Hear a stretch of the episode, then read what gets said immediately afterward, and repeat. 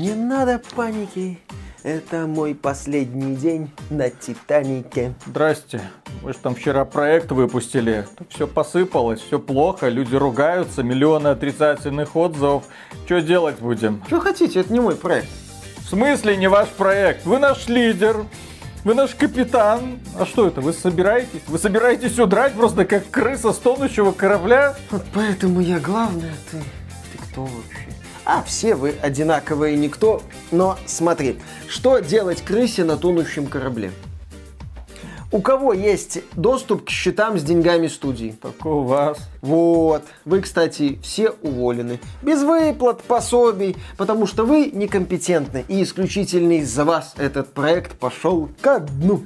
Ну что мы скажем людям? Ну вы скажете что-то, когда будете идти на дно вместе с проектом. А я ничего не скажу, я буду очень-очень далеко. Ой, что-то мне плохо. А мне зато хорошо, а будет еще лучше. Приветствую вас, дорогие друзья. Большое спасибо, что подключились. И 7 декабря 2023 года состоялся релиз игры под названием The Day Before. Самая ожидаемая когда-то игра в Steam. Игра, с которой связано множество скандалов. Люди до конца не верили, что из нее получится что-то годное. Но когда она вышла, люди просто охренели от того, что они увидели. Да, когда 7 декабря этого года в Steam в раннем доступе вышла The Day Before, люди увидели нечто. Нечто, что сложно было назвать игрой в полном смысле этого слова. Нечто, что сложно было назвать даже каким-то продуктом, потому что перед людьми предстал набор элементов, никак не связанных, никак не работающих, нечто. Именно так можно было описать раннюю версию The Day Before. Людей раздражало то, что не было понимания, а что там делать. Огромный вроде бы город, но пустые улицы. Не во все здания можно заходить,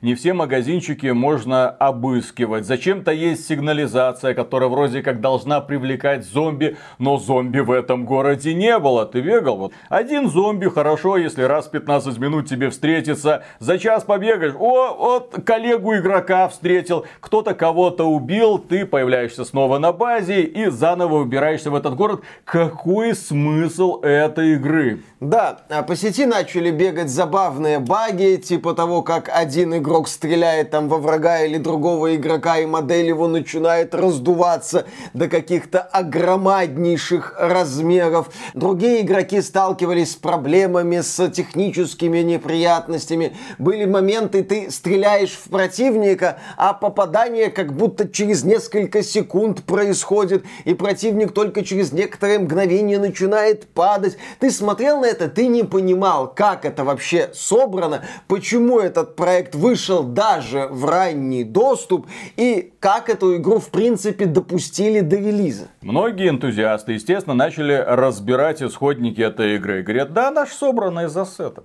Да они чуть ли не буквально за неделю до релиза собрали это все из ассетов и такой-то матери. Выкатили нам этот огромный уровень город, мол, бегайте там, приключайтесь. Игру забыли положить только. Несмотря на все проблемы, The Day Before неплохо стартовал в сервисе Steam. Пиковый онлайн приблизился к 40 тысячам пользователей. Очень многие стримеры, включая доктора Дизреспекта, показывали The Day Before, пытались найти там хоть какой-то смысл и феерично проваливались в своих попытках найти этот самый смысл. И, естественно, после столь мощного старта и громкого скандала, онлайн The Day Before начал активно искать дно.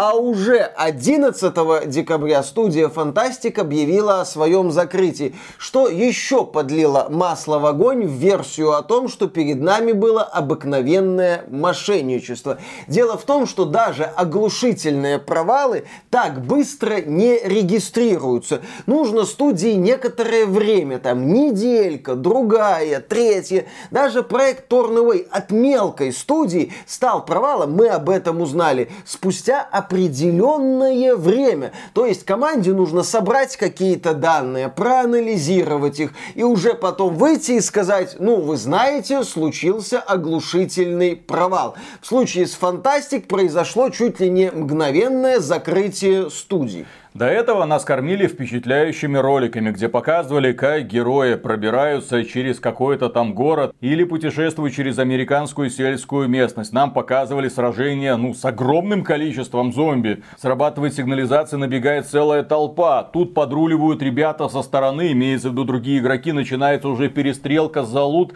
который был найден в процессе забега. Ну, ты смотрел? Ну, вот, вот, вот эта игра. Понятно, что она, возможно, кривенькая, возможно, там с какими-то багами, но здесь я, по крайней мере, вижу какой-то смысл. А потом игра вышла, и там нет ничего из того, что нам показывали ранее. Более того, даже графика изменилась, даже арт-дизайн города изменился, даже детализация улиц изменилась. Было такое ощущение, что разработчиков было две команды. Одна делает красивые ролики, постановочные, естественно, а другая что-то там колупает из ассетов и такой-то матери. Да, вскоре после закрытия студии Fantastic The Day Before сняли с продажи в сервисе Steam. Было объявлено, что все покупатели могут запросить возврат средств. Я запросил. Да, да, да, да, да. А, студия Fantastic также опубликовала письмо формата. Ну, получилось то, что получилось, над чем посмеялись в частности создатели DayZ и Rust.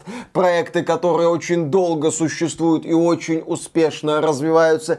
И, в принципе, я для себя эту тему начал закрывать. Почему? Потому что я был убежден в том, что передо мной в общем-то, мошенничество. Что руководители Фантастик, братья Готовцевы, как-то этот проектик собрали, выпустили его, надеялись хайпануть, надеялись поднять бабла, возможно, даже какое-то бабло подняли и теперь активно сливаются, активно и аккуратно.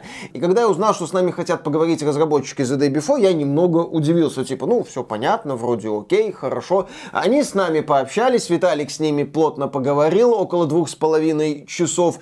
Я ожидал услышать историю, начало которой должно сопровождаться знаменитой мелодией там-там-там-там, та-да-дам. Ну, криминальная Россия, современные хроники. Я ожидал историю двух именно что неглупых мошенников, которые решили вот э, взять какой-то продуктик, как-то его собрать, найти там партнеров из Майтона, из Nvidia, еще где-нибудь, впарить им этот продуктик, подписать соответствующее соглашение, потом что-то выкатить, потом это, естественно, проваливается, они фиксируют прибыль и аккуратно уходят в закат. То есть я ждал рассказ, ну там 11 друзей готовцевых, если угодно. Что-то такое, историю о мошенниках, историю об умных обманщиках, историю о людях, которые решили эффектно развести игроков, эффектно вот так вот обмануть игровую индустрию. Но услышал я совершенно другой рассказ. Так вот, незадолго до официального подтверждения того, что студия Фантастик закрывается, со мной начали связываться люди, которые говорили, а нас увольняют,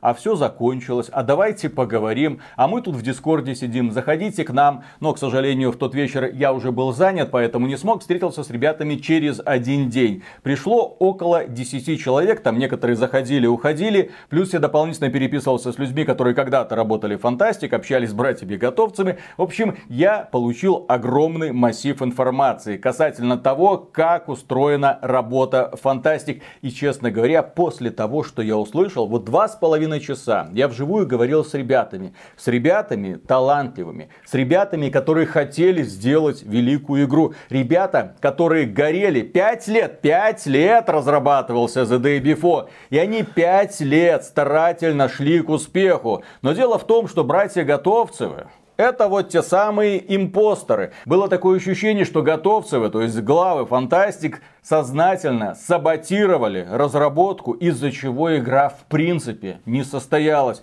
И вот сейчас мы вас познакомим с этой охренительной историей истории, которую вы должны услышать для того, чтобы понимать, что за The Day Before не стояли какие-то злодеи. За The Day Before стояли ребята, которые на самом деле хотели сделать что-то хорошее, но им мешали, мешали постоянно, вмешивали, заставляли переделывать снова и снова одно и то же, ну и впечатляющие методы руководства, которые можно описать одним словом Боярские, боярские методы. Вы холопы, вы никто, а мы лучше знаем. Что ты сказал? Что-то поперек слова барину сказал? Уволен нахрен. На плаху. На кол его. Голову с плеч. Что-то такое именно и происходило. Начнем издалека. The Day Before это игра, у которой никогда не было однозначной концепции. Не было понимания, о чем мы в общем-то делаем. Но у готовцев было желание сделать проект уровня AAA индустрии и сделать его дешево. И сделать его быстро. Поскольку эти ребята, насколько я понял из общения с бывшими сотрудниками Фантастика, я поговорил, да, примерно 15 человек, а над игрой работало плюс-минус несколько десятков. То есть я уже опросил большую часть людей, которые работали над The Day Before, и все говорили примерно одно и то же. Готовцевы даже близко не понимают, как разрабатываются игры. Они забрасывают какую-то идею, они требуют с тебя ее реализацию, им плевать, сколько это на самом деле занимает времени, им надо сделать сегодня. Сегодня сделай, вечером проверю.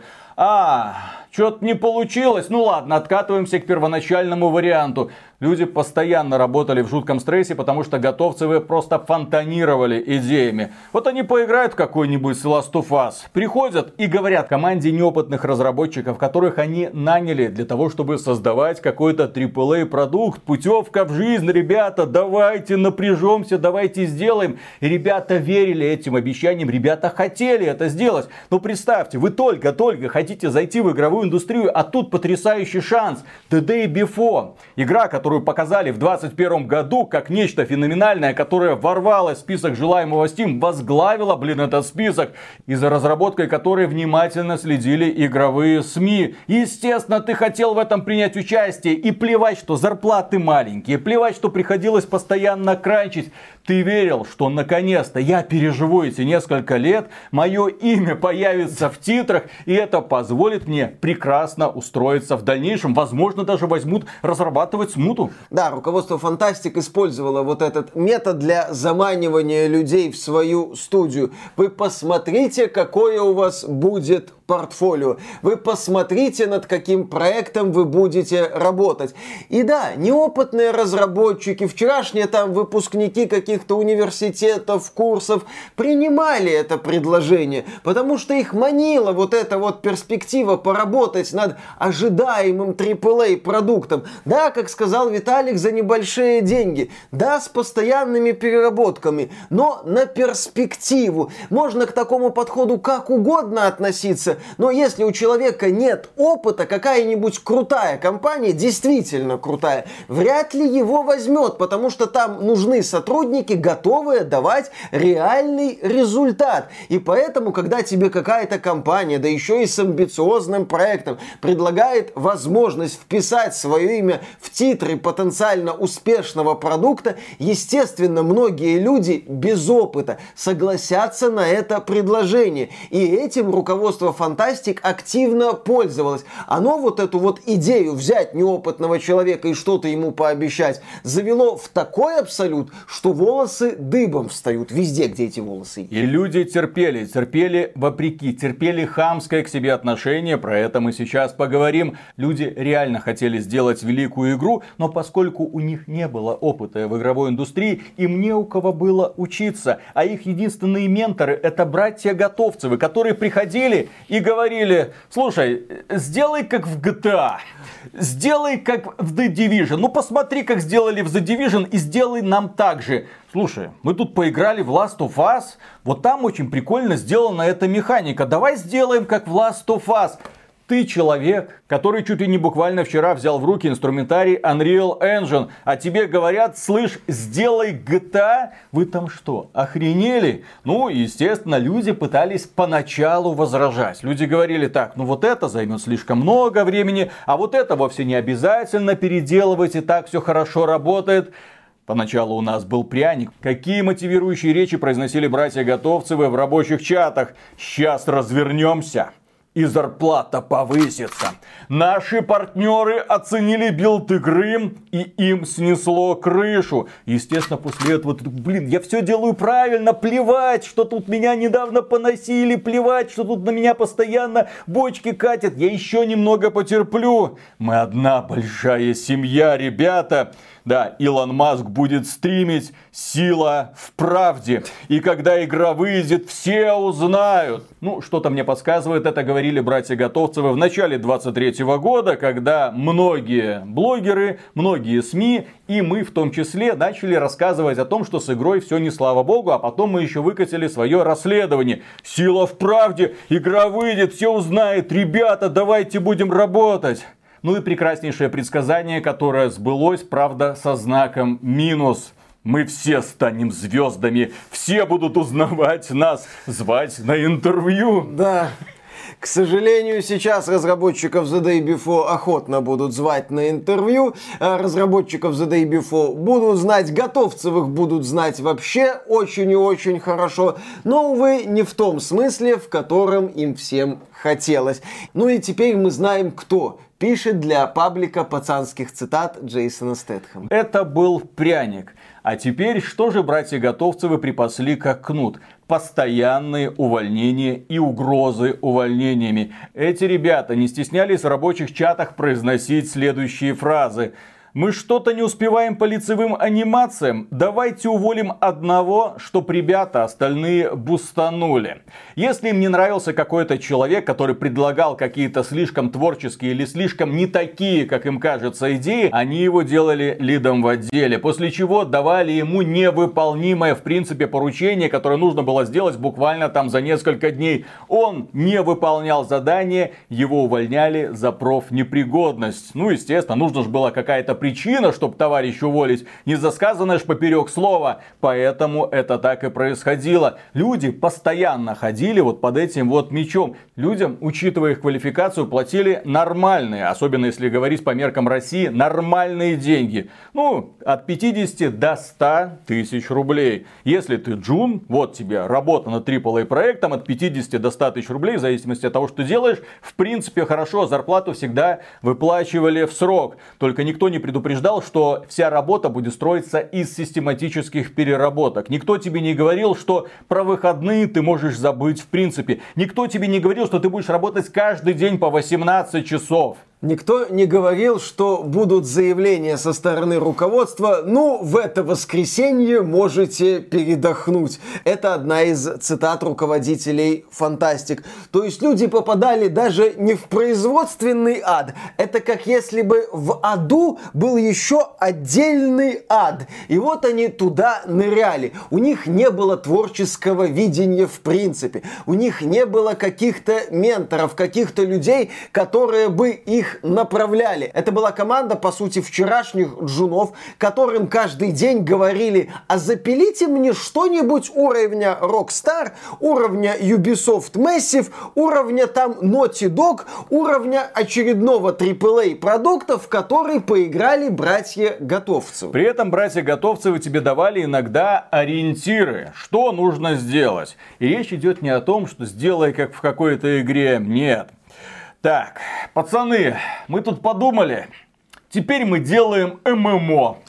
Ну вот ребята работают, работают, что-то делают, приходят готовцевые. Теперь мы делаем ММО. В чем смысл обучения? Люди, работая с движком, с инструментарием, зачастую начинают свой путь в разработке игр с одиночных проектов, а потом уже, если у них есть желание, возможности и все остальное, переходят к сетевым играм. Сетевые игры это, как правило, следующий шаг.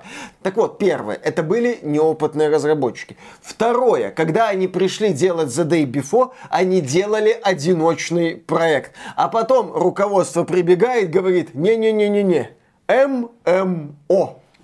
Дело в том, что The Day Before реально долгими годами разрабатывался как одиночный проект. Нам, конечно, показывали вот эти прикольные трейлеры в 2021 году, типа геймплейны, но это была чистая постанова. Там не было мультиплеерной составляющей, там не было других игроков, тебе не показывали реальный геймплей. Тебе просто вот домик, вот зомби, вот подъезжают какие-то другие боты, которые изображают игроков. Все, мы это сняли, выглядит более-менее симпатично, выкладываем на YouTube. А потом внезапно оказалось, да, что нужно нужно делать мультиплеерный продукт. А мультиплеерный продукт нужно совсем по-другому делать. А мультиплеерный продукт, когда ты его делаешь, нужно учитывать совсем другие вещи, чем были изначально. И потом началось, да, обрезание игры со всех сторон. Потому что-то изначально-то ребят посадили делать огромную крутую песочницу постапокалипсис, зомби, ну представьте, Days Gone, вот что-то вроде этого, только с лутом, только с возможностью построить, наверное, какой-то там домик, только с возможностью, наверное, играть в кооперативе со своими друзьями. Я не знаю, какой была первоначальная концепция. Дело в том, что The Day Before переделывали три или четыре раза просто удаляли старые наработки, начинали строить мир заново. И то, что мы имеем сегодня, это последняя итерация. Но и то итерация, которая не дожила до релиза, потому что люди ее не увидели. Почему сейчас вы тоже узнаете. Так вот, как правильно говорит Миша, у Готовцевых не было творческого видения. Они постоянно метались от одной концепции другой, потому что играли то в одну игру, то в другую. Это сегодня модно, это сегодня модно.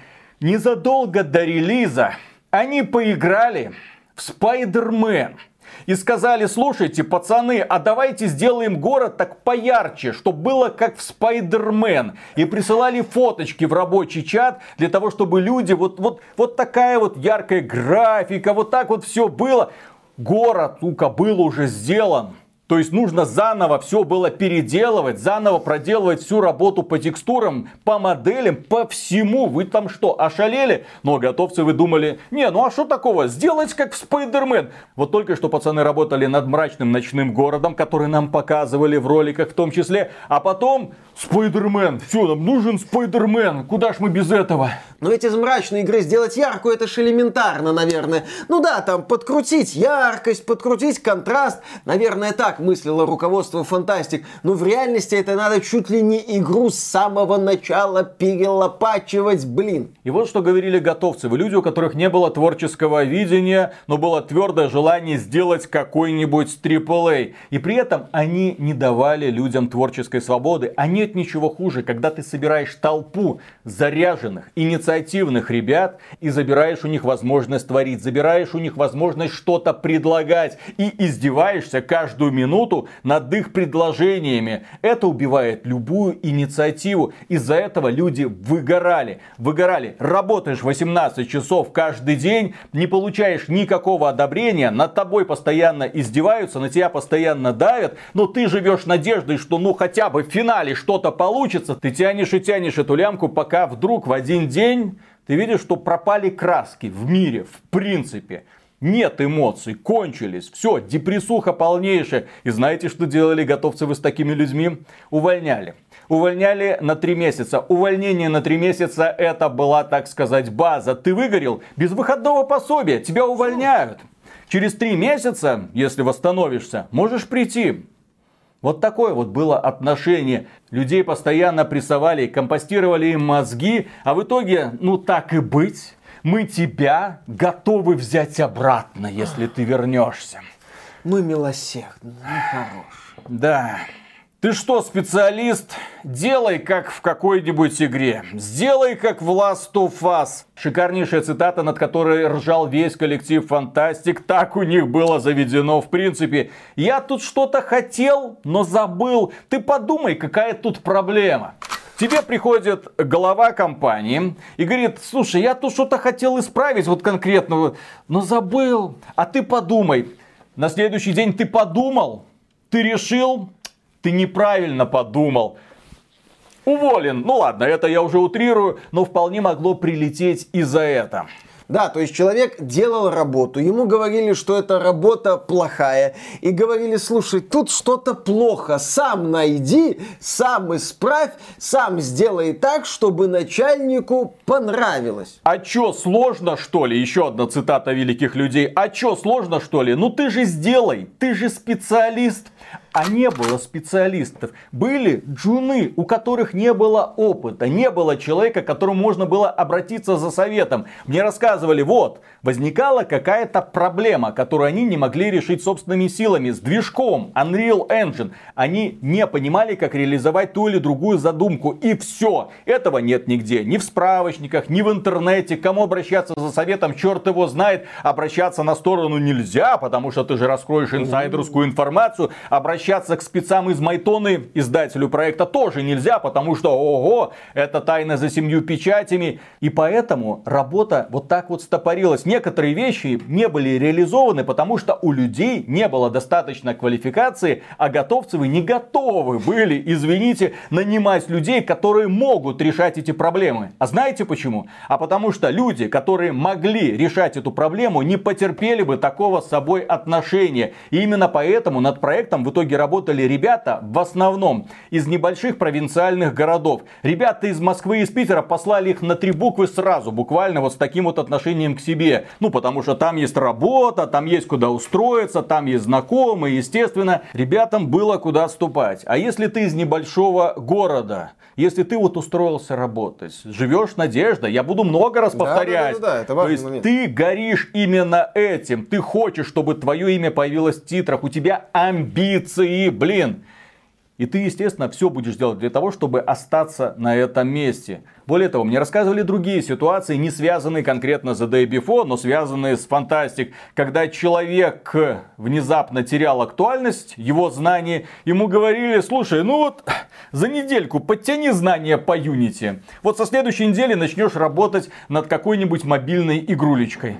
Людям говорили, слушай, сделай сегодня за вечер, я ночью проверю. Человек пытался, пахал, делал, сделал, сука. Как-то у него получилось. Потом готовцы приходят, такие, ой, что-то вот, нет, давай обратно откатывай. Сутки потерял, время свое свободное все потратил для того, чтобы вот эту их хотелку реализовать. Реализованная хотелка, вот она на столе лежит, пожалуйста. Ой, что-то нам не нравится, давай сдаем в зад. Вот такое вот было отношение. Или, слушай, нужно это улучшить на 50%. В какую сторону? Как улучшить? Вы что? Ну понимаете, ребята, это что-то не триплейна. И эта цитата недостаточно триплейна проходит через всю историю разработки The Day Before. Готовцевы, как мы уже говорили, хотели задешево сделать AAA продукт руками неопытных разработчиков, которым можно платить не очень-то и много. Они хотели показать всему миру, как мы можем. Но при этом эти ребята хотели показать всему миру не просто какой-то там проект уровня PUBG там, или там DayZ. Ну вот это вот шваль игровой индустрии, вот этот вот трэш, сделанный за 3 копейки из ассетов и такой-то матери. Они хотели сделать дорого-богато. И именно поэтому в первоначальных трейлерах у нас главные герои лутают что? Правильно, супермаркеты. А там популярные бренды или отсылки на популярные бренды. Ну ты же хочешь, чтобы твой герой во время постапокалипсиса ходил с Роликсом, ну и рюкзачком Луи Виттон за спиной. Хочешь, правда? Ну, естественно, на Ламборгини по разрушенному городу, чтобы можно было кататься. Как вся эта цыганщина вписывается в игру в декорациях постапокалипсиса, вопрос открытый. Цитата. Откуда все эти дурацкие вещи в инвентаре? Заменено дорогие. Это выглядит бедно, бомжарски. Люди подумают, что у нас бомжарская игра и никто не купит. Переделывайте. Все должно быть дорого и богато. Почему не можете сделать как The Division? Вы что, не видите, как они сделали? Но это я про это уже говорил. А, сделайте качественно, как в Apple. Качественно, как в Apple. Скопируйте из Старкова. Выглядит дешево, это цитата, которую повторяли много-много раз. Выглядит дешево и недостаточно AAA нам. Но это еще далеко не все офигительные истории. Дело в том, что The Day Before худо-бедно но работала. Худо-бедно она напоминала то, что нам показывали в первоначальных трейлерах. Но проблема в том, что эту игру не тестировали. Никогда. У команды знаете, сколько было тестеров? В принципе, вот на весь этот проект сколько было тестеров? Пять. Пять человек тестировали большой мультиплеерный продукт. А знаете, сколько было произведено масс-тестов? Сколько было закрытых бета-тестирований? Ни одного. Ни разу не было понимания, а что будет с игрой, если будет больше двух серверов, больше трех, а не посыпется ли к чертовой матери серверная логика. Еще раз над игрой работали джуны, которые не до конца понимают, а что они вообще делают. Им проверять и перепроверять сто раз нужно, чтобы руку просто набить не было тестирования в принципе. Более того, ребята из Майтоны привлекли к тестированию только осенью издателя допустили. И ребята, когда пришли, охренели, потому что было два вывода. Или проект переделывать полностью, вот этот вот код, который писали джуны, один слой кода, который наслаивался на другой слой кода, на третий слой кода, на четвертый слой кода, проще было переделывать. Готовцевы говорили, не-не-не-не-не-не, это займет слишком много времени, так что давайте вот это один костыль, второй, третий, четвертый. Так, конструкция кое-как держится, ну и слава богу, выпускаем. То есть нужно было или переделать продукт полностью, а на это уже не было бюджета и времени, в общем-то, или нужно было его просто закрывать. Но готовцевы умельцы пролазить любую дырку каким-то образом все-таки уговорили ребята из Майтона такие на релиз, такие, да, давайте все-таки выпустим, давайте все-таки выпустим мультиплеерную игру которую не тестировали. Не было понимания, как она работает. Более того, изначально ребята предлагали, давайте сделаем простой матчмейкинг формата Play Now. То есть я нажимаю на кнопочку Play и попадаю на, на какой-нибудь сервер, не заполненный. На что готовцы вы сказали, ну у нас типа мо, вот World of Warcraft, вот список серверов, сделайте как World of Warcraft. Ты такой, твою мать, да, да, вы что? Более того, когда игра вышла, готов Литовцевых не было на релизе вообще. Им было настолько наплевать на этот проект. Очевидно, они примерно плюс-минус понимали, в каком состоянии, поэтому не хотели позориться и проводили время в каком-нибудь караоке-баре. Так вот, ребята вручную на момент релиза, вручную чистили списки серверов, вручную чистили базы данных, для того, чтобы это все не посыпалось. Когда они сделали hotfix, решить проблему, что люди не могли зайти на серверы, им запретили этот hotfix выпускать, потому что стримеры стримят онлайн упадет. Мы не можем этого допустить. Там доктор Дисреспект нас стримит, поэтому никакого hotfix а. Комфорт всех покупателей этой игры.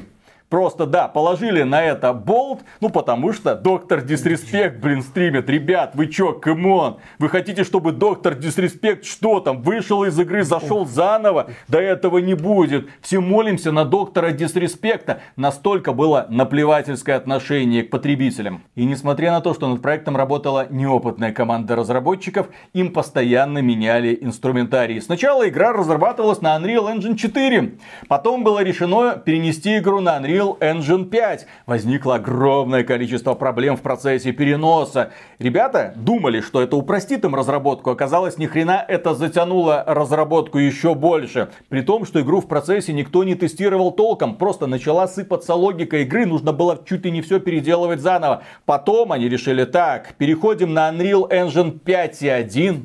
А знаете, когда они перешли на Unreal Engine 5.2? А каждая смена версии влечет за собой некоторые проблемы. Ты не понимаешь, где могут вылезти те или другие проблемы, но они обязательно вылезут, потому что меняется версия и где-то что-то может пойти не так. Это все знают, поэтому никто незадолго до релиза не меняет версию движка, ну его нафиг. Кроме братьев Готовцевых, которые сказали, слушайте, что-то у меня на ноутбуке The Day Before тормозит. Надо перейти на Unreal Engine 5.2. Там вроде как решили эту проблему за две недели до релиза. За две недели до релиза команда пересадила игру на новую версию движка. Естественно, это привело к некоторым новым прикольным проблемам. Команда тестировщиков из пяти человек должна была отутюжить весь город за одну ночь за одну ночь проверить, есть ли здесь невидимые стены, есть ли везде доступность, не проваливаешься ли ты куда-нибудь. И в тот момент вот они отутюжили всю ночь вот так вот ездили, ездили, смотрели, смотрели, бегали, бегали. А потом один из братьев Готовцевых случайно завернул в какой-то там переулочек, увидел там какой-то баг. И в итоге одного из э, людей, которые тестировали игру, уволили. Как вам такой прекрасный подход? Ну, ты увидел баг, расскажи, пусть его починят. Ну, остальной-то город, сука, работает. Ты уволен. Нафиг, я баг нашел. Кстати, а почему в городе зомбей нету? Там же вроде их много было в некоторых роликах. А это еще одна охренительная история. Прикол-то в том, что разработчики, когда они увидели, как играют стримеры, охренели. Потому что игра у них дома, вот у них в офисе, работает как надо. Там есть зомби. Там есть постоянные противостояния. Там понятно, зачем в магазинах есть сигнализация. То есть, когда срабатывает сигнализация, ее нужно быстренько обезвредить, там такая небольшая мини-игра. Так вот, эту сигнализацию нужно снять как можно быстрее, потому что набегают зомби. Набегать было некому. Они смотрели на это и не понимали, куда пропали все зомби. А оказалось именно то, о чем мы говорили. Серверную часть игры не тестировали, масс-тестов не проводили, серверы не выдержали, серверы не респавнили зомби. А теперь смотрите вот эту всю печальную историю. Дело в том, что Ребята, когда они увидели, как приняла публика игру в четверг, да, люди там играли в пятницу, субботу, воскресенье, они читали все комментарии, на них выливали ведра помоев из-за того, что взяли там из ассетов какое-то говно слепили, игры нет, фу-фу-фу, позор. Игра есть.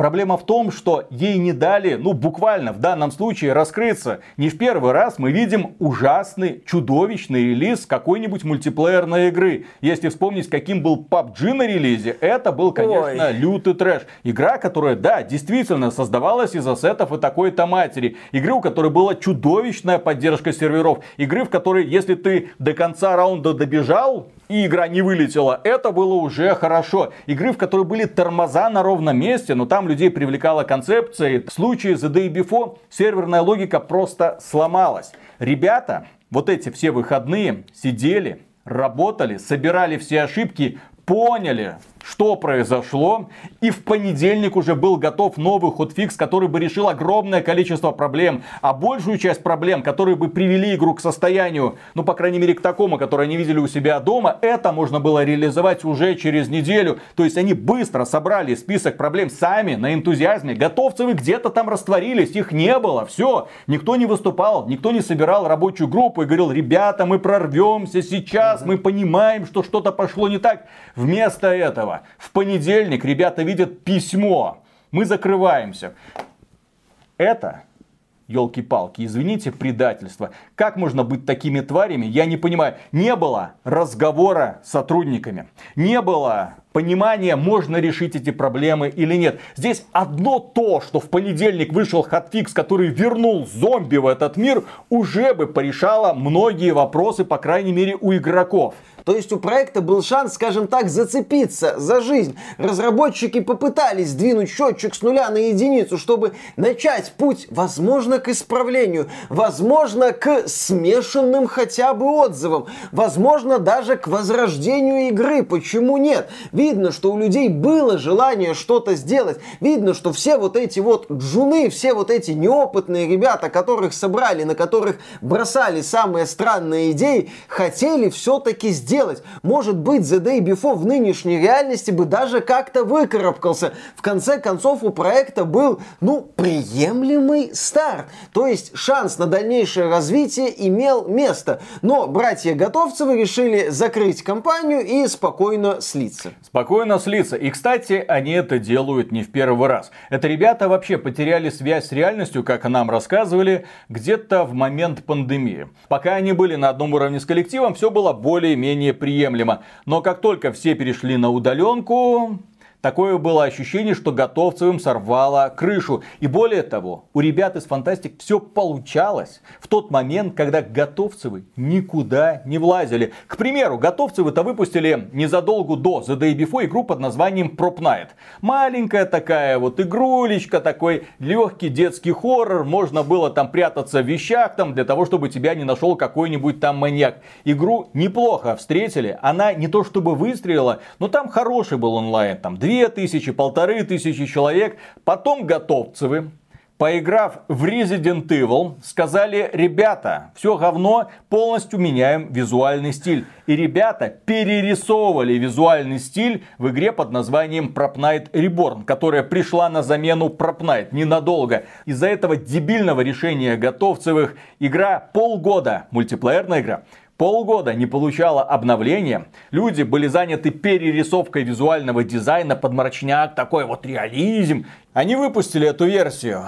Да, Night Reborn люди увидели, игроки охренели, заминусили, ушли нафиг из игры, готовцевы обосрали и сказали, обверните как было. Ровно до момента, пока эти гении не вмешиваются в рабочий процесс, все работает. Ребята думали, что произошло ну, ребята, сотрудники компании думали, что произошло. А потом, да, было такое ощущение, что готовцы сходили на какие-то курсы, как стать богатым или еще богаче, как добиться успешного успеха, прочитали кучу мотивирующих книг и вот решили работать именно в этом направлении, выдаивая все соки из сотрудников. Кто-то их убедил в том, что они гении чуть ли не уровня Хидео Кадзимы. А, кстати, они же как-то тестировали The Day Before при помощи этих волонтеров. Только одна проблемка. Ни один волонтер The Day Before так и не увидел. Всех волонтеров, которые шли фантастик работать над The Day Before, посадили тестировать, что правильно, Night. Потому что Night это была игра, благодаря которой можно было получить хоть какую-то там денежку. И по сути, ребята за бесплатно получили огромное количество тестеров. И они умудрились сделать так, чтобы ребята, которые приходили на энтузиазме бесплатно, выгорали разочаровывались и уходили с проектов. Ребята делились мнением, что можно улучшить в пропнайте, писали там целые простыни. Просто левые игроки, которых садили... На энтузиазме. Да, на энтузиазме. Вот, ребята, вот поиграйте. То есть они пришли вообще не на этот проект, но тем не менее они пытались помогать. Там около тысячи человек со всего мира. И вот они пытались что-то развивать. Но как только начинали звучать вопросы, типа, ребята, а давайте уже там The Day Before потестируем, их удаляли нахрен. Ну, просто увольняли. Ну, их нельзя было уволить, да. потому что денег им не платили. Их удаляли нафиг из общего чата, из проекта и до свидания. Вот такое вот было отношение к людям. И еще одна офигительная история про братьев Готовцевых. Дело в том, что эти ребята делали не только игры. Эти ребята в том числе работали над серьезным корпоративным приложением, которое называлось Континент. Это было что-то вроде упрощенной версии Дискорда. То есть, когда корпорации могли создавать там разные комнаты, где сотрудники обсуждали те или другие проблемы голосом в общем-то, большего многим и не нужно. Они это решение реализовали, оно работало. И тут на Россию наложили санкции, и казалось бы, вот, продавайте, корпоративные нужды будут закрыты, ребята. Некоторым корпорациям российским показывали это решение, они, да, мы готовы вписаться, мы готовы там уже финансировать этот проект, нас все устраивает, давайте работать.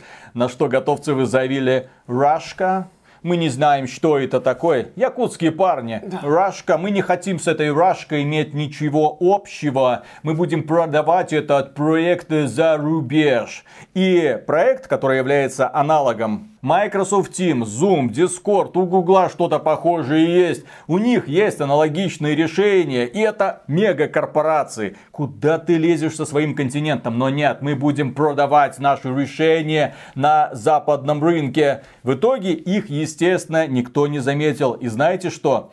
Они ровно два дня пытались достучаться до иностранных компаний, два дня пытались кого-то заинтересовать, а потом в понедельник, хм, знакомый почерк, закрыли проект «Континент». Вместо того, чтобы создать какую-то компанию-прослоечку, которая будет на Россию предоставлять этот самый континент, это самое ПО, зарабатывать при этом огромные деньги, но нет, ну и принципиальная позиция, мы крутые, мы гении, мы лучше знаем проще убить, получается, работу огромного коллектива, который на самом деле разработал этот продукт, он был готов, он понравился заказчикам. То есть можно было на этом уже, уже прямо тогда начинать зарабатывать, но нет, было решено просто его убить. Такое ощущение возникает вот по этим всем рассказам, что готовцевы это какие-то истерички. Вот они работают, работают, работают, делайте как мы хотим, делайте как мы хотим, делайте как мы хотим, а не получилось, э, в жопу.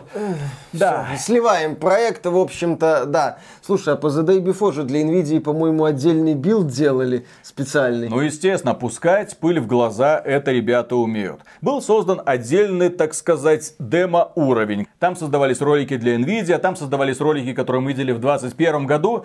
Первый ролик с реальной демонстрацией игровой графики мы увидели в начале 23 года, где эта вот девочка жопастенькая прыгала по улицам. Это была первая демонстрация игры. И, естественно, эта демонстрация вызвала неоднозначную реакцию сообщества, потому что уж больно это отличалось от того, что нам показывали ранее. Были проблемы с графикой. Игру ж толком не тестировали, как мы говорили. Поэтому в один момент, когда уже город был построен, наводнен деталями, там были машинки, там какие-то зомби, очень много ярких декораций. Вот то, что нам примерно показывали в предыдущих роликах. Тестеры заходили на карту, видели тормоза, и поэтому детали просто вырывали с корнем. Именно поэтому улицы такие пустые. Не было времени что-то доделывать, переделывать, оптимизировать. Зачем? Давайте просто все нахрен поубираем. Вот, пусть на улице будет два остова какой-нибудь машинки, чтобы ее можно было залутать. На этом все. Вот такой вот подход был к разработке. Проблемы со звуком многие игроки отмечали на релизе. Ну, когда ты выходишь в город, ты слышишь вроде бы близко какие-то звуки перестрелок, но ты туда бежишь и ничего не происходит. И люди начали думать, что это, ну, фейковые перестрелки, то есть просто такой вот части эмбиента, фонового звука для создания ощущения, как будто в этом мире есть какая-то жизнь. В этом огромном и пустом мире. Оказывается, нет. Оказывается, это звуки от реальных игроков, как нам, по крайней мере, рассказали. Только звуковой движок специально так настроен, чтобы звуки, которые доносятся издалека, звучали словно близко. Опять же, по требованию готовцевых, чтобы было ощущение постоянной движухи. А, пресловутую дачу делали летом этого года. Ну, чтобы было у людей примерное понимание, а зачем тут нужны деньги и куда это все тратить. Дача подразумевалась просто как такая вот бездонная дыра, куда игроки будут сливать заработанные вот эти вот виртуальные монетки. Братья Готовцевы, Эдуард и Айсен любили говорить своим сотрудникам, ну, холопам, да, следующую фразу.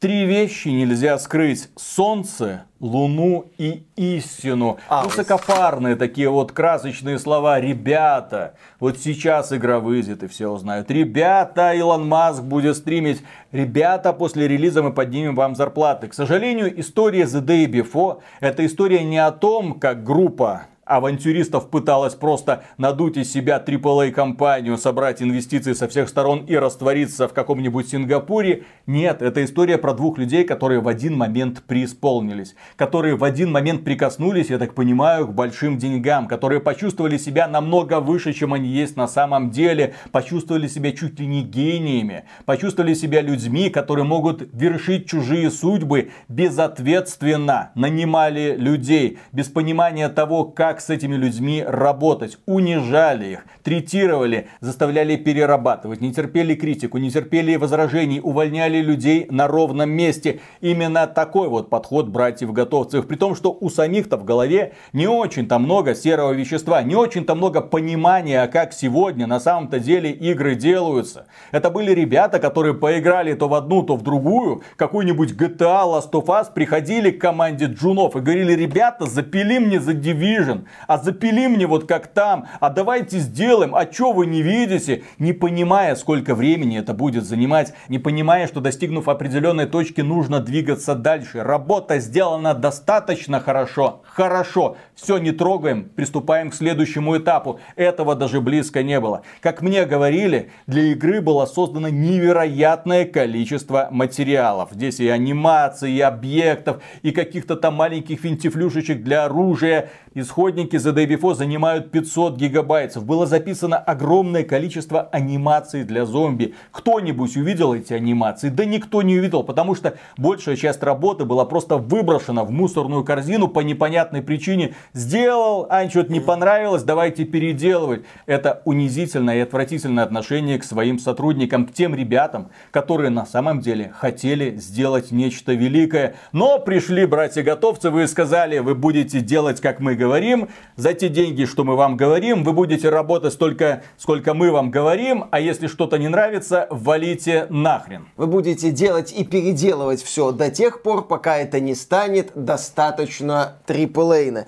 И да, может возникнуть вопрос, ну, The Day Before-то все понятно, там проблемы менеджмента, зачем вообще такой ролик особенно долгий делать? Его нам нужно было сделать для того, чтобы рассказать не столько про братьев Готовцевых, хотя о них вы очень-очень много и часто слышали в этом ролике, сколько рассказать о том, что за Day Before стоят обычные люди, которых обманом, которых обманными обещаниями заманили на этот проект, но которые этим проектом загорелись. Они пытались сделать что-то хорошее, и эти хорошие наработки даже существуют. Они попытались этот проект даже спасти в ситуации, когда спасать, казалось бы, уже было нечего. Над этим проектом очень много работали самые обычные ребята, которые действительно горели этой игрой, но не смогли. Не смогли, потому что над ними стояли очень и очень странненькие, мягко говоря, руководители,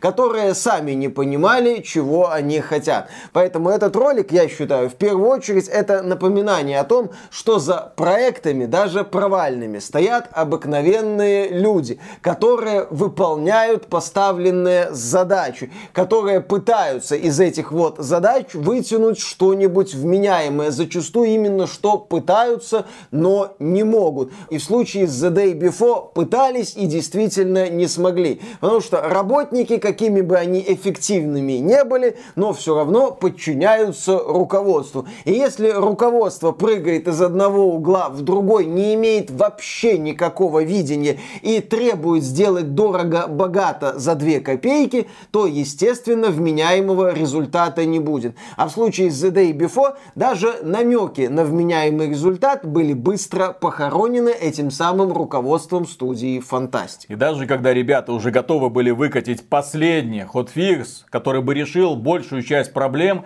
им не дали этого. Вы уволены. Команда расформируется. Но это еще не конец истории. Маленькая пикантная подробность. Дело в том, что братья Готовцевы, они так просто не сдаются. Это ж, блин, охренеть какие амбициозные Ух. черти, да. И они уже создают новую студию для того, чтобы работать над каким-то мобильным проектом. Они вызывали на разговор уже после того, как студия была расформирована, сотрудников Фантастика говорили им, ребята, пошли с нами, будем делать мобилки. Ребята, все будет хорошо, это, это что-то не получилось, пошли с нами. И некоторые соглашались, вот это да, пример стокгольского синдрома. Ребята, не верьте братьям Готовцевым. Они те еще засранцы, они вас предадут в последний момент. Эти ребята могут только давить, прессовать, уничтожать себя как личность и угрожать постоянными увольнениями. Это очень хреновые руководители, которые сами в игровой индустрии толком ничего не понимают. Когда-то им повезло, ну, как повезло, не было ни одной громкой игры у студии Фантастик. Были маленькие, корявенькие, ну, какие-то мобилочки, какие-то игры там появились в Steam, какую-то аудиторию они там получили получили, там онлайн 200 человек, уже там хорошо. Это никогда не была крутая компания. Но, надо отдать должное, готовцевы сумели раздуть вокруг себя пиар. Это у них получилось прекрасно. А потом просто взяли и бросили, просто бросили всех людей, которые им доверились. Бросили тех людей, которые решили вынести все тяготы для того, чтобы сделать по-настоящему крутой AAA продукт. Для того, чтобы показать, как мы можем. Для того, чтобы войти в игровую индустрию не с пустыми руками. Показать, вот смотрите, я работал над этим-то проектом, а в итоге все закончилось отвратительным пшиком. И если уж говорить про три вещи, нельзя скрыть солнце, луну и истину, то истина заключается в том, что братья Готовцевы те еще твари. И я прошу, не надо преследовать и унижать бедных ребят, которые работали над The Day Before. Они уже прошли все круги ада. Вы их уже ничем не удивите. Это ребята, которых 5 лет просто натаскивали. То есть сейчас они, я так понимаю, представляют собой действительно крутых профессионалов, которые могут решить любую проблему и, и работать под, под любым давлением. Поэтому, если вы там создаете какую-то игровую студию и видите у человека в резюме строчку «Я работал над The Day Before», это человек, который выжил, блин. Человек, который вынес все это, человек, который сто раз переделывал одно и то же, все проблемы The Day Before это вина конкретно двух человек. И да, как известно, этот канал посвящен тому, что мы защищаем интересы игроков, что мы всегда выступаем на стороне игроков, что мы всегда говорили, говорим и будем говорить о том, что игровые компании это не друзья игроков, это группы лиц, которые объединяются по предварительному сговору с целью заработать на игроках деньги. Так вот, чем случай The Day Before выделяется на фоне других провалов, так это тем, что игру очень быстро сняли с продаж продаж и пользователям пообещали полный возврат средств. В отличие там от какого-нибудь второго флешбека, Kong, там Rise of Skull Island, ну или всем известного Голума. Эти игры существуют, и за них компании имеют совесть просить деньги до сих пор, хотя, блин, не должны. А вот The Day Before игрокам деньги вернули. А вот разработчикам уже вряд ли кто-то вернет. Возможно, впустую потраченное время. Вероятно, подпорченное здоровье,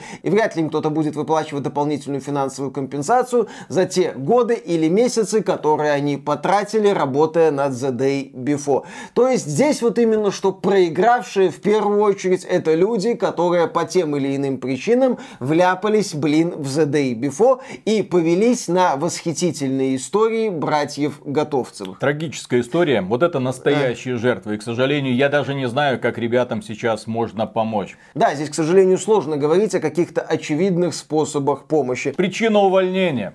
Сотрудник уволен за отсутствие огня желания.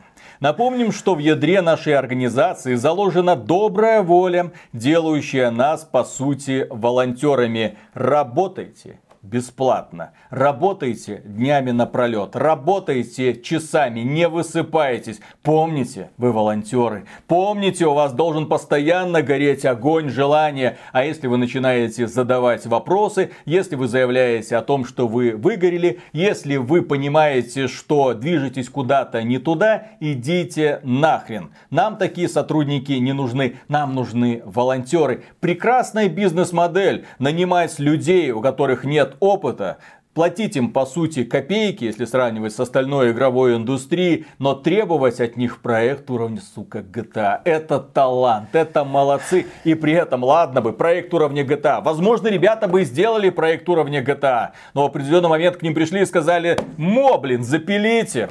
Да, а, а сделайте как в Escape from Tarkov, сделайте как в Last of Us, сделайте как в The Division. Что мне сделать? Недостаточно дорого, не на переделывай. Слушай, я тут какую-то проблему увидел. А, а ты я сам забыл. придумай, какая да, тут проблема, сам и сам придумай ее решение. Блин, вот Да, да, да, сам придумай решение. Ой, ты как-то неправильно придумал. Из-за этого огромные психологические травмы у людей. Из-за этого, особенно в момент увольнения, когда сообщили о том, что студия распадается, ребята чувствовали себя преданными. Раньше-то да. ладно, им обещали, ребята, волонтеры, одна семья, сделали, приделали, в случае успеха, блин, каждому там сумасшедшая премия. А все, Сказка закончилась, поимели просто по полной программе и бросили. Вот как делается бизнес такими вот товарищами. Не связывайтесь, еще раз говорю, не связывайтесь с братьями-готовцами. Это последние твари, с которыми нужно иметь дело. Не заключайте с ними никакие контракты. Увидите эти две симпатичные рожицы, бегите от них, потому что эти ребята вас заведут в тупик. Не верьте им про какую-то особенную корпоративную структуру, что мы даем мы возможность людям снизу пробиться наверх.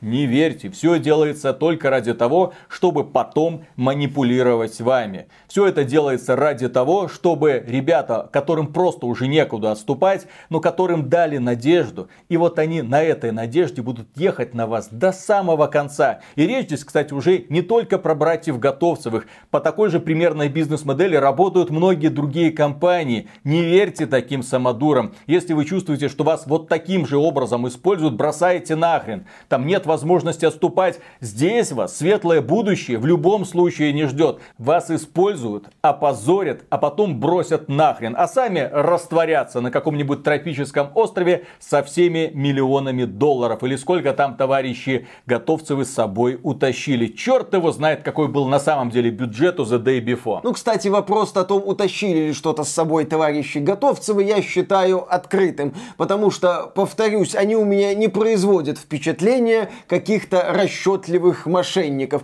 Они у меня производят впечатление каких-то высокомерных выскочек, которые решили действительно порвать индустрию. Вот самое смешное, Виталик, что после всех вот этих рассказов, всех размышлений, я куда больше верю в то, что Готовцева это именно что выскочки, высокомерные выскочки, но не очень расчетливые, которые вот решили рвануть, а в итоге порвали все вокруг себя. А они именно что умные аферисты. Вот в чем дело. И именно поэтому вот после таких вот историй ты проникаешься, ну, уважением к Шону Мюру, главе компании, которая выпустила No Man's Sky, чудовищный релиз, чудовищные оценки, чудовищное принятие, но он не засал, он остался. Он принял огонь на себя, и в итоге через пару лет вытянули проект. И сегодня No Man's Sky празднует уже свое десятилетие, ну, с момента анонса. И уже анонсируют новый продукт, и ему верят. Есть некоторые коллективы, главы которых не зассали, остались и вытянули продукт. И еще выплатили сотрудникам компенсации за моральный ущерб. А здесь вы уволены одним днем и никакой компенсации не будет. Идите нафиг. Вот именно ужасном. Да. И на этом, дорогие друзья, у нас на сегодня все. Поддержите, пожалуйста, этот ролик лайком. Я уверен, это видео заслуживает, чтобы получить какое-то распространение, чтобы о нем узнало как можно больше людей, потому что это, увы, чудовищная и очень грустная история. Грустная история о том, как два амбициозных, но, к сожалению, очень недалеких товарища испортили жизнь нескольким десяткам людей, которые потратили на этот проект 5 лет. Некоторые меньше, но тем не менее эти люди в бестолку потратили несколько лет своей жизни и не получили в итоге ничего, кроме позора и обвинений в свой адрес со стороны сообщества, хотя на них вины на самом-то деле никакой нет. Подписывайтесь на этот канал, если вам нравятся подобные душещипательные истории. Ну и, кстати, напоминаем, что вы можете стать нашим спонсором. Благодаря нашим спонсорам такие истории публикуются. Благодаря нашим спонсорам мы копаемся в самом внутри игровых компаний и достаем неприглядную правду на свет. Потому что Три вещи нельзя скрыть солнце, луну и истину. Ну и также еще нельзя заткнуть рот AXBT Games. Дорогие друзья, а спонсором можно стать через Boosty, спонсору или напрямую через ютубчик. Работаем дальше. Вот как так можно работать, верой и правдой, да, несколько да, да. лет, потом взять и сломаться? Ну, да, ё-моё, что вообще происходит с этой фототехникой? Думал, вот, купил и на века, а в итоге оказывается, что периодически что-то там нужно обновлять. Взял за палочку, она отвалилась. У нас-то ролик Возраст. новый должен был выйти в среду, а он в итоге вышел в четверг, и то поздновато. А все почему? А потому что, когда мы записали это все во вторник, думали, ну, следующий ролик давай там еще запишем скетчики, там все продумали, все придумали, ну давай. И э, штатив, точнее головка штатива, прикинь, меня подвела головка. Головка штатива внезапно дала трещину, распалась пополам, и камера так вот, и все. Да. Я впервые узнал, что такое фотоимпотенция. Ну, имеется в виду, когда, когда головка распалась и что-то упало. Фото, фотоаппарат есть, но не, не стоит. стоит.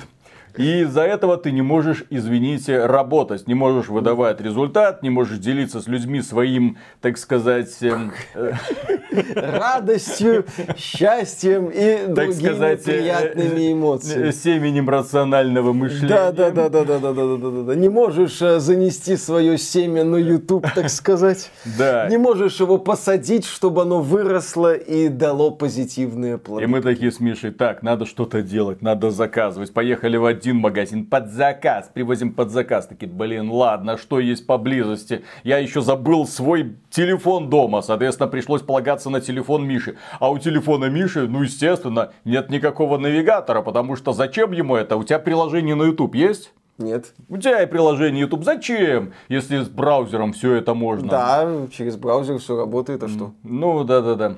Э, так примерно э, рассуждают и владельцы телефонов Huawei. Зачем нам эти приложения Google? И без них прекрасно живется.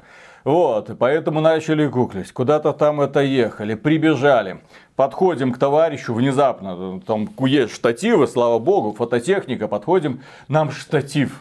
Он говорит, а вам какой? А какой у вас бюджет? Там от 50 белорусских рублей до полутора тысяч. И мы такие... Хоть «А, долларов а какая разница? Ну и нам начали, и нам начали рассказывать. рассказывать. А, железный это такой, это такой. И железный, стальной, металлический. Стальной, металлический. Господи, вот это вот железо. Железо, железо это один из металлов. Из железа ничего не делается. Железо может только ржаветь.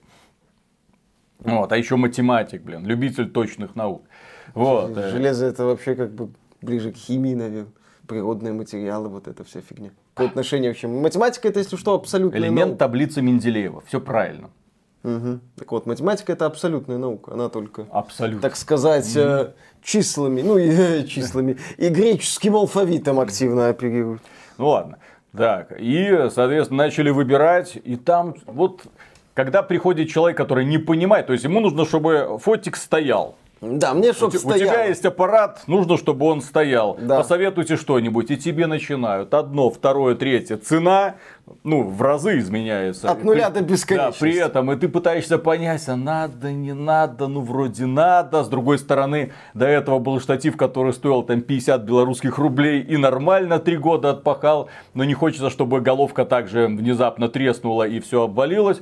Соответственно, купили штатив уже такой мощный, угу. такой хороший, прям надежный. Надеюсь. Надеюсь, еще на три года как минимум хватит. Ну, как говорится, вскрытие покажет. Да. Поехали. Этот штатив еще можно превращать в монопод. Там три ноги, а можно одну ногу открутить и присобачить к этой головке, и получится монопод. Mm. Получается вообще шик. Я раньше завидовал очень людям, у которых есть монопод. Думал даже купить отдельный моноподик, а в итоге теперь у меня есть монопод. Вау. Теперь, теперь есть, есть чем понтоваться. Модно. Угу. Да. Поехали. Вот. Это, это лучший подарок в этом году, вообще, который можно было себе сделать. Вот, вот что такое настоящие, так сказать, девайсы. Да. Полезные. Ну ладно, начинаем. Раз, два, три.